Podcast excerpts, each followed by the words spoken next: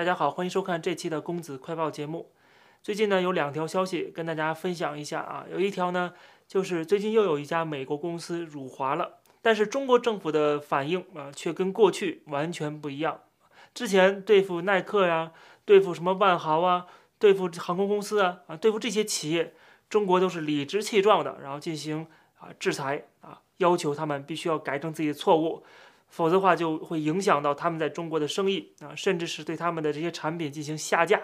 通过官方媒体的炒作来带动这个民族情绪，是激发起大家的抵制潮。可是这一次却截然不同。那么为什么会有这种选择性的对待呢？因为这家企业是中国得罪不起的，就是美国的英特尔。我们看到消息说，美国的半导体巨头英特尔最近发函给他的供应商，说要避免使用与新疆有关的产品、劳工和服务。这个给供应商的信函以中文、英文、日文等多种文字发出的。它上面说，鉴于多个国家和地区的政府已对来自新疆地区的产品实施限制，所以英特尔也必须确保我们的供应链。不使用任何来自新疆地区的劳工和采购产品以及服务，并且英特尔还说呢，要供应商禁止任何形式的贩卖人口或非自愿的劳工行为，比如说强迫劳动、债务劳工、契约劳工和奴役。这条消息最早是由观察者网发出的，这个企业啊是专门挑动就是中国跟西方国家的这个对立的，那经常喜欢造谣啊。扭曲外媒的报道啊啊，通过这种方式给中国人民洗脑，然后让中国人民都很愤怒，而且他又可以配合中国的大外宣、中国的战狼外交，所以他们也受到了中国政府官方的支持。我们有空再讲讲这家企业的背景啊，实际上它是由美籍华人创办的，它背后的投资人实际上啊是拿着很多华尔街的资金的。就是观察者网怎么知道的这个事儿呢？实际上这个信函是直接发布在英特尔的官方网站上的。什么意思？就是英特尔并不担心把这个事情曝光出来，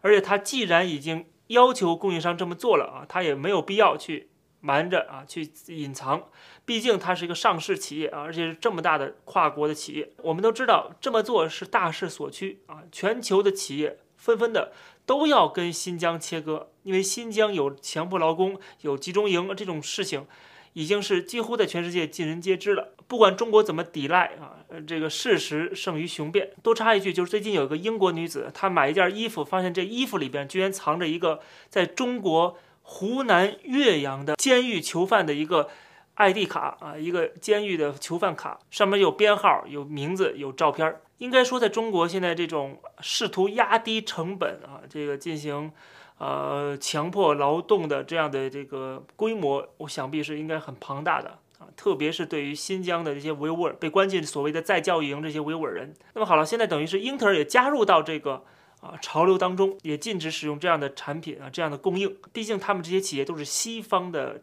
企业啊，那么作为西方国家，他们有一个基本的价值观在。如果你连基本的人权价值观都不尊重的话，那么你这个企业肯定是受到口诛笔伐的，所以这些西方企业肯定是要根据他们所在的国家的这个价值观，必须要承担这么一个社会责任吧。但是这么做呢，又不可避免的会得罪中国。这也为什么之前闹得沸沸扬扬的，就是这些外国的服装制造企业，他们不用新疆棉，对吧？造成了中国的对他们的一轮制裁和这个就是下架啊，然后抵制潮，其中又包括 H&M，现在等于多了一个英特尔。但是英特尔毕竟它是生产高端的中央处理器 CPU 的啊，它的这些产品，中国现在没有能力去替代。衣服这好说，我不穿这件衣服了，我穿自己国产的一件衣服啊，随便一个衣服，随便几块布也能够裹身，也能够防寒。但问题是，这个英特尔的产品，这个是买不来的，偷不来的啊，学不来的。所以到今天为止，主要都是观察者网在炒作这件事情。当然，在微博上面已经有很多人在留言啊，包括在其他的网站转载的时候，很多的中国人在留言说要抵制啊，让这个英特尔滚出中国。中国还有一个明星叫做王俊凯啊，他很有这个政治的敏感度啊，立刻就发了个声明，跟他代言的英特尔品牌解除一切的合作关系。他的这个求生欲看起来很强烈啊，但是中国的官方却并没有这么做原因就是很简单。你虽然高喊抵制啊，这个喊得很爽，但是中国的这个所谓的啊这个产业升级也好啊，这些企业的发展都需要英特尔的产品。那么你不是杀敌一千自损八百了，你是杀敌一千自损八千了，这个肯定是不行的。所以说喊归喊，但是中国政府到今天为止对英特尔没有真正的制裁的动作。我们要知道，说之前从川普开始啊，整个美国包括整个西方世界要跟中国脱钩，对吧？这个脱钩实际上中国也想跟西方脱钩，并不是不想啊。毕竟西方都是亡我之心不死的啊，这些西方列强啊都是很坏很坏的。所以在中国人眼里和在中国政府的眼里，西方的制度是跟我们格格不入的啊。他们想方设法的。让我们融入这个资本主义全球化当中之后，就要让改变我们的政治制度，那么就会造成这个共产党的专制的体制的破产，所以他们绝对不能容忍这一点的。那么在经济上面就要脱钩，不仅经济啊，在政治上面、外交上面啊、文化上面、科技上面，全部都要脱钩的。那么这个脱钩，中国也希望要脱钩，但是这种脱钩呢，中国却希望能够控制在一定范围之内，就是在我们还没有能力去复制你、打败你啊这种前提条件下。还是不能够脱钩的，特别是一些关键的领域。当美国要跟中国脱钩的时候，制裁中国的企业啊，不允许一些美国的技术流到中国的时候，中国还坚决的抗议啊，反对。但是中国政府在制裁西方的企业的时候，却一点不手软。这就说，脱钩是脱钩，但是要按照我的方式和我的节奏来脱钩啊，这是中国的一个算盘。所以这就为什么这些外国的服装制造企业可以去抵制。可以去让他们的店铺关闭，但是对于英特尔这样的高科技企业来讲，就不能轻易的去抵制了。还没到脱钩的时候去进行脱钩，只会伤害自己。所以他们现在能做的只能是打打嘴炮啊。像胡锡进就讲了，说这个英特尔早晚要遭报应啊。但是现在我们不报复他啊，但是我早晚会报复他啊。什么时候呢？当然要等到中国的企业啊，中国的科技企业的技术啊，产品超过英特尔啊。不需要你了，就把你一脚踢开。实际上，今天的这些大外宣，他们的透露出一个中国一直以来的一个想法，他并不是想跟你们融入啊。双方就像这个啊，经济学里边的一个最基本的原理，就是比较优势理论嘛。每个国家都有各自的相对的优势啊，然后互相的合作，产生出更大的一个效果啊，一个更好的产出。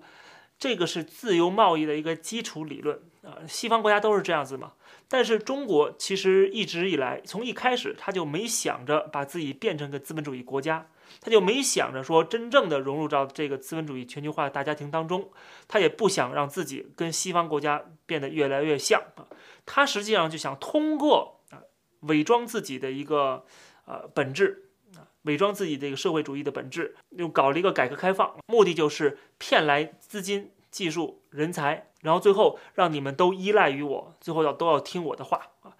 听我的话之后，没有人能够改变中国的制度，甚至中国还可以改变其他国家的制度啊！让其他国家，不管你是民主的还是独裁的，都要听中国共产党的话。其实这个才是中国最开始说要改革开放、韬光养晦的一个基本的思路啊！只不过这个不讲出来而已。但是今天由于中国的实力越来越大，跟西方在其他方面的冲突越来越多的时候，中国的这个真面目就逐渐显现出来了。这种真面目显现出来之后，自然就遭到了其他的国家的联合抵制啊，不管是 G 七啊，不管是五眼联盟啊，不管是北约啊，都开始把中国当做一个假想敌。这就是为什么啊，这个脱钩是不可避免的，不是说我谁想脱钩，谁愿意脱钩，多么恨中国，而是说这个脱钩是必须要做的。不脱钩的话，所有国家都被被中国拖下水的。他们自己本国的言论自由、本国的民主制度，可能都受到了中国的侵害啊！就是你在一个美国，作为一个美国人，你可能批评中国，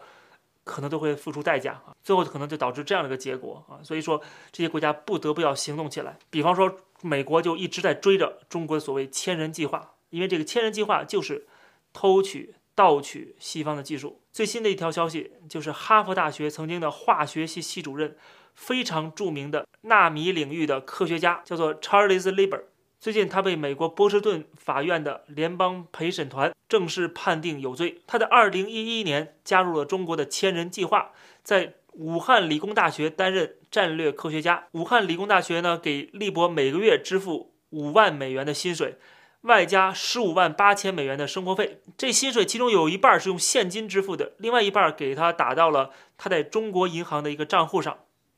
但是利博在二零一三年、二零一四年在向美国报税的时候，并没有报这笔收入啊，隐藏了这笔收入，